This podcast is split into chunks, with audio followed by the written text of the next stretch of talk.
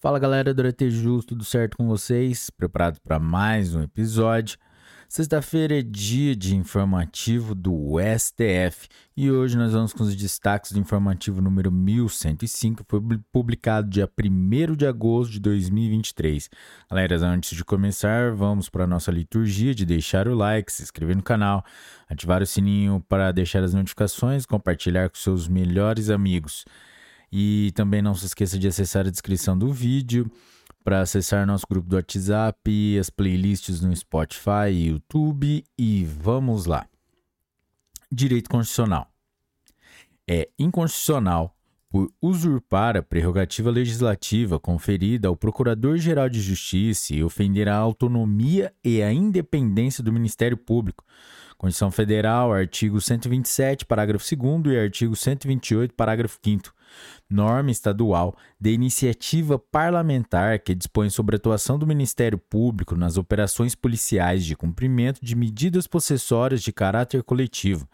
A DEI número 3238 de Pernambuco, julgada em 25 de agosto de 2023. Direito constitucional.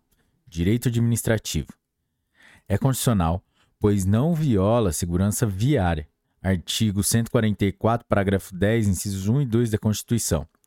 A exigência de licitação para prestação indireta de serviços públicos, artigo 175 da Constituição Federal, ou Pacto Federativo e a autonomia dos Estados-membros, artigo 18 e 25 caput, parágrafo 1 da Constituição. A prestação de serviços de fabricação e estampagem de placas de identificação de veículos do Brasil, PIV, por empresas habilitadas mediante credenciamento. ADI número 6.313 do Distrito Federal, julgado em 25 de agosto de 2023. Direito Constitucional. Direito Processual Penal.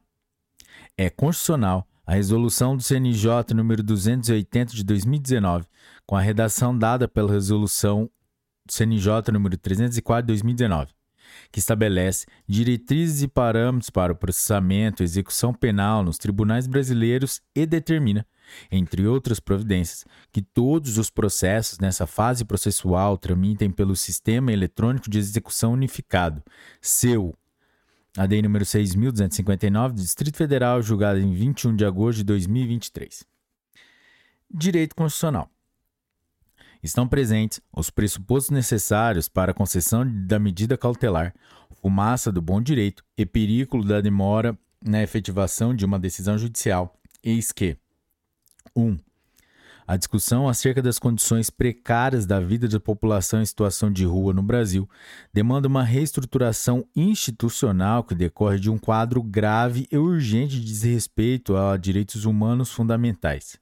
E 2 a violação maciça de direitos humanos, a indicar um potencial de estado de coisas inconstitucional. Impede o Poder Judiciário a intervir, mediar e promover esforços para estabelecer uma estrutura adequada de enfrentamento. Nesse contexto, os Estados, os, o Distrito Federal e os municípios devem, de modo imediato, observar obrigatoriamente e independentemente de adesão formal as diretrizes contidas no Decreto Federal número 7053 de 2009, que institui a Política Nacional para a População de Situação de Rua, em conjunto e nos moldes das determinações estabelecidas na parte dispositiva da decisão desta Corte. A DPF número 976 do Distrito Federal, julgada em 21 de agosto de 2023. Galera, esse julgado a gente vai deixar ele com, vai gravar completo aqui.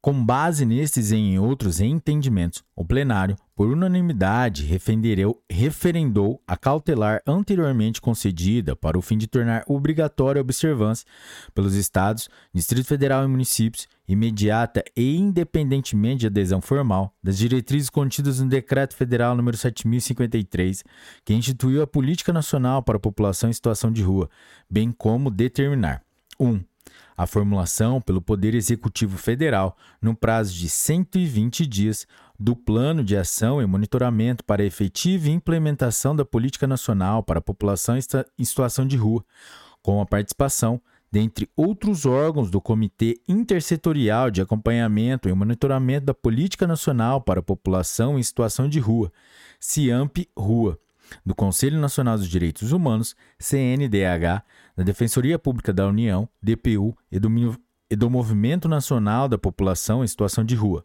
O plano deverá, no mínimo, conter os seguintes tópicos: A. Item A Elaboração de um diagnóstico atual da população em situação de rua, com a identificação do perfil, da procedência de suas principais necessidades, entre outros elementos a amparar a construção de políticas públicas voltadas ao segmento. Item B. Criação de instrumentos de, de diagnóstico permanente da população em situação de rua. Item C. Desenvolvimento de mecanismos para mapear a população em situação de rua no censo realizado pelo IBGE. Item D estabelecimento de meios de fiscalização de processos de despejo e de reintegração de posse no país e seu impacto no tamanho da população em situação de rua. Item E. Elaboração de diretrizes para a intervenção do poder público pautadas no tratamento humanizado e não violento da população em situação de rua, englobando, entre outros, a formação e o treinamento de agentes públicos, bem como as formas de abordagem específicas aos hiper, hiper hipossuficientes. Item F. Elaboração de programas de captação e de sensibilização de agentes públicos das áreas da saúde, assistência social, educação, segurança pública, justiça, entre outras, para atuarem junto à população em situação de rua. Item G. Incorporação à Política Nacional de Habitação das demandas da população em situação de rua. Análise de programas de transferência de renda e sua capilaridade em relação à população em situação de rua. Item I. Previsão de um canal direto de denúncias contra a violência. A linha Item J. Elaboração de medidas para garantir padrões mínimos de qualidade nos centros de acolhimento, resguardando a higiene e a segurança dos locais. Item L. Desenvolvimento de programas de prevenção de suicídio junto à população em situação de rua.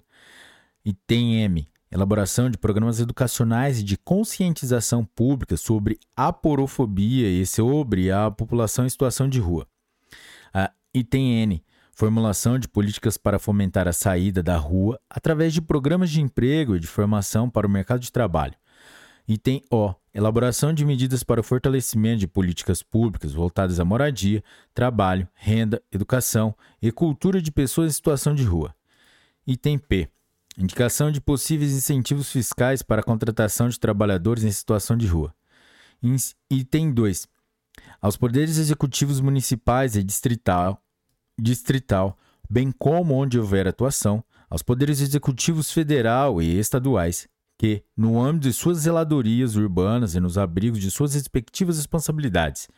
Item A Efetivem medidas que garantam a segurança pessoal e dos bens das pessoas em situação de rua, dentro dos abrigos institucionais existentes. Item B. Disponibilizem o apoio das vigilâncias sanitárias para garantir abrigo aos animais de pessoas em situação de rua. Item C. Proíbam o recolhimento forçado de bens e pertences, assim como a remoção e o transporte compulsório de pessoas em situação de rua. Item D.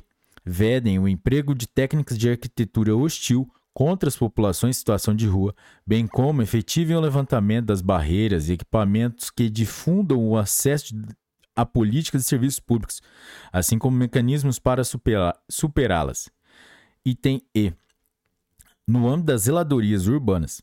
Item E1 divulguem previamente o dia, o horário e o local das ações da zeladoria urbana nos seus respectivos sites, nos abrigos e outros meios em atendimento ao princípio da transparência dos atos da administração pública, permitindo, assim, que a pessoa em situação de rua recolha seus pertences e que haja limpeza do espaço sem conflitos.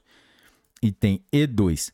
Prestem informações claras sobre a destinação de bens porventura apreendidos o local de armazenamento dos itens e o procedimento de recuperação do bem. Item E3. Promovam a capa capacitação dos agentes com vistas ao tratamento digno da população em situação de rua, informando sobre as instâncias de responsabilização penal e administrativa. Item E4. Garantam a existência de bagageiros para as pessoas em situação de rua, guardem seus pertences. Item E5 determinem a participação de agentes de serviço social e saúde em ações de grande porte. Item E6.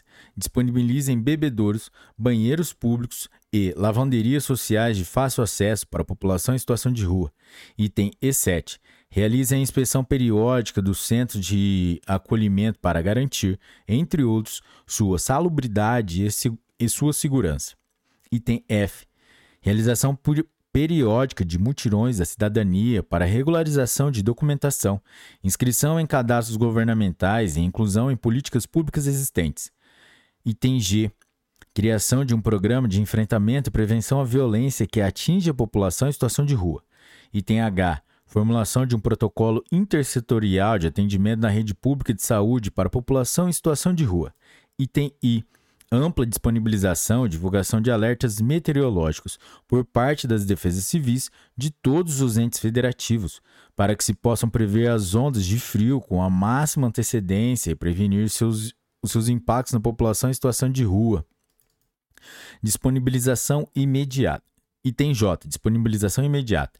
J1 pela Defesa Civil de barracas para pessoas em situação de rua com estrutura mínima compatível com a dignidade da pessoa humana, nos, loca nos locais nos quais não há número de vagas em número compatível com a necessidade. Item J2. A disponibilização de itens de higiene básica à população em situação de rua. Item 3. Aos poderes executivos municipais e distrital, no prazo de 120 dias a realização de diagnóstico pormenorizado da situação nos respectivos territórios, com a indicação do quantitativo de pessoas em situação de rua por área geográfica, quantidade e local das vagas de abrigo e de capacidade de fornecimento de alimentação. Direito constitucional, direito do trabalho, direito da criança e do adolescente. É inconstitucional por usurpar a competência privativa da União para legislar sobre direito do trabalho, Constituição Federal, artigo 22, inciso 1, lei estadual, ao criar o estágio supervisionado educativo e profissionalizante, sob a forma de bolsa de iniciação ao trabalho ao menor que frequente o ensino regular ou supletivo. Constitui relação jurídica que se aproxima ao Instituto do Contrato de Aprendizagem, a lei número 3093 do Rio de Janeiro, julgada em 25 de agosto de 2023. Direito Constitucional é constitucional, pois inserida dentro da competência comum dos entes federados para proteger documentos, obras e outros bens de valor histórico, artístico e cultural, monumentos, paisagens naturais notáveis e sítios arqueológicos. Artigo 23, inciso 3 da Constituição. E da competência concorrente para legislar sobre esses temas. Artigo 24, inciso 7 da Constituição a instituição pela Lei Fluminense número 5198 de 2008 de feriado comemorativo do Dia de São Jorge, a DEI número 4092 Rio de Janeiro, julgada em 25 de agosto de 2023. Direito constitucional, direito administrativo. É inconstitucional por invadir a competência da União exclusiva para manter o serviço postal e privativo para legislar sobre a matéria, Artigo 21, inciso 10 e artigo 22, inciso 5 da Constituição Federal. Lei estadual que proíbe a entrega em caixas postais comunitárias das correspondências correspondências que se enquadram como carta, cartão postal e correspondência agrupada. É inconstitucional lei estadual que, em contrariedade ao que dispõe a legislação federal de que que trata da matéria sem demonstrar interesse particular ou justificativa objetiva e precisa do respectivo ente federativo, proíbe a postagem em caixas postais comunitárias de boletos de pagamento alusivos a serviços prestados por empresas públicas e privadas. A lei número 3081 do Rio de Janeiro, julgado em 25 de agosto de 2023. Direito Constitucional. As guardas municipais são reconhecidamente órgãos de segurança pública e aquelas devidamente criadas e instituídas integram o Sistema Único de Segurança Pública, SUSP, ADPF número 995 do Distrito Federal, julgado em 25 de agosto de 2023. Galera, a gente vai gravar esse julgado completo, de acordo com o destaque informativo. O deslocamento topográfico da disciplina das guardas municipais no texto constitucional não implica sua desconfiguração como agência de segurança pública, de modo que não prevalece o argumento acerca de sua simples ausência em pretenso rol taxativo do artigo 144 da Constituição Federal de 1988. Nos termos da jurisprudência desta Corte, Temas de repercussão geral número 472 e 541. As guardas municipais, sob o aspecto material, exercem atividade típica de segurança pública, consubstanciada na proteção de bens, serviços e instalações municipais. Artigo 144, parágrafo 8 da Constituição. E que se afigura essencial ao atendimento de necessidades inadiáveis da comunidade. Artigo 9, parágrafo 1 da Constituição Federal. Ademais, o Congresso Nacional, no exercício de sua legítima competência legislativa, artigo 144, parágrafo 7 da Constituição Federal, editou a Lei nº 13.675 de 2018 e colocou as guardas municipais como integrantes das integrantes operacionais do SUSP. Artigo 9, parágrafo 1 inciso 7. Já a Lei nº 13.022 de 2014, que dispõe sobre o Estatuto Geral das Guardas Municipais, prevê diversas atribuições que são inerentes a agentes de segurança pública. Com base nesse entendimento, o plenário, por maioria, converteu o julgamento da medida cautelar em julgamento definitivo de mérito e julgou procedente a arguição para nos termos do artigo 144, parágrafo 8 da Constituição Federal, conceder a interpretação conforme a Constituição ao artigo 4 da Lei nº 13.022 de 2014 e ao artigo 9 da Lei nº 13.675 de 2018, de modo a declarar inconstitucionais todas as interpretações judiciais que excluem as guardas municipais, devidamente criadas e instituídas como integrantes do sistema de segurança pública. Direito administrativo.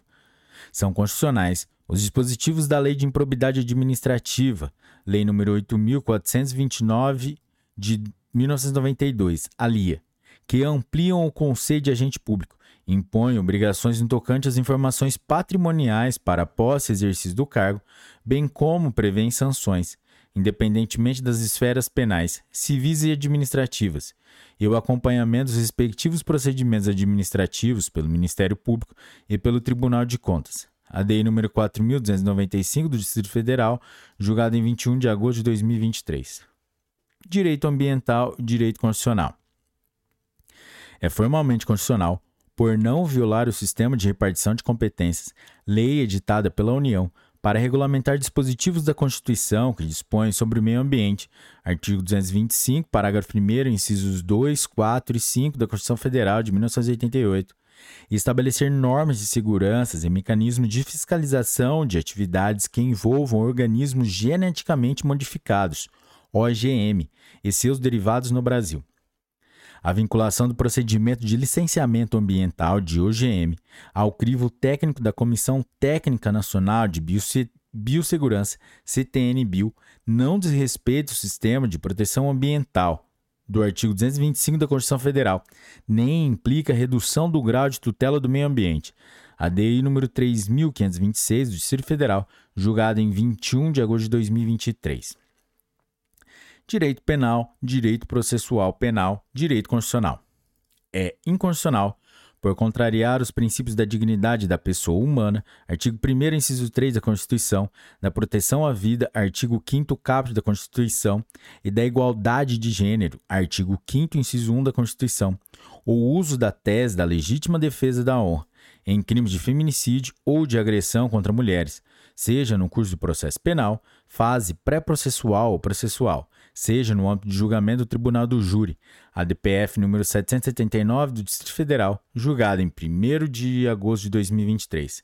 Galera, esse julgado também a gente vai ler completo.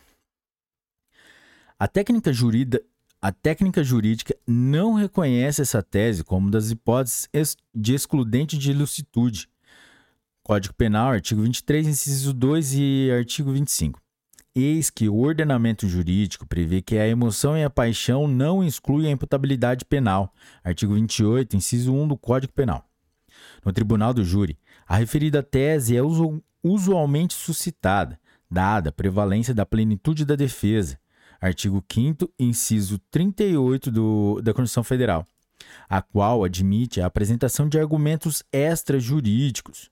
Todavia, a legítima defesa da honra configura recurso argumentativo odioso, desumano e cruel utilizado pelas defesas de acusados de feminicídio ou agressões contra mulheres para imputar as vítimas a causa de suas próprias mortes ou lesões, contribuindo para a naturalização e a perpetuação da cultura de violência contra as mulheres no país.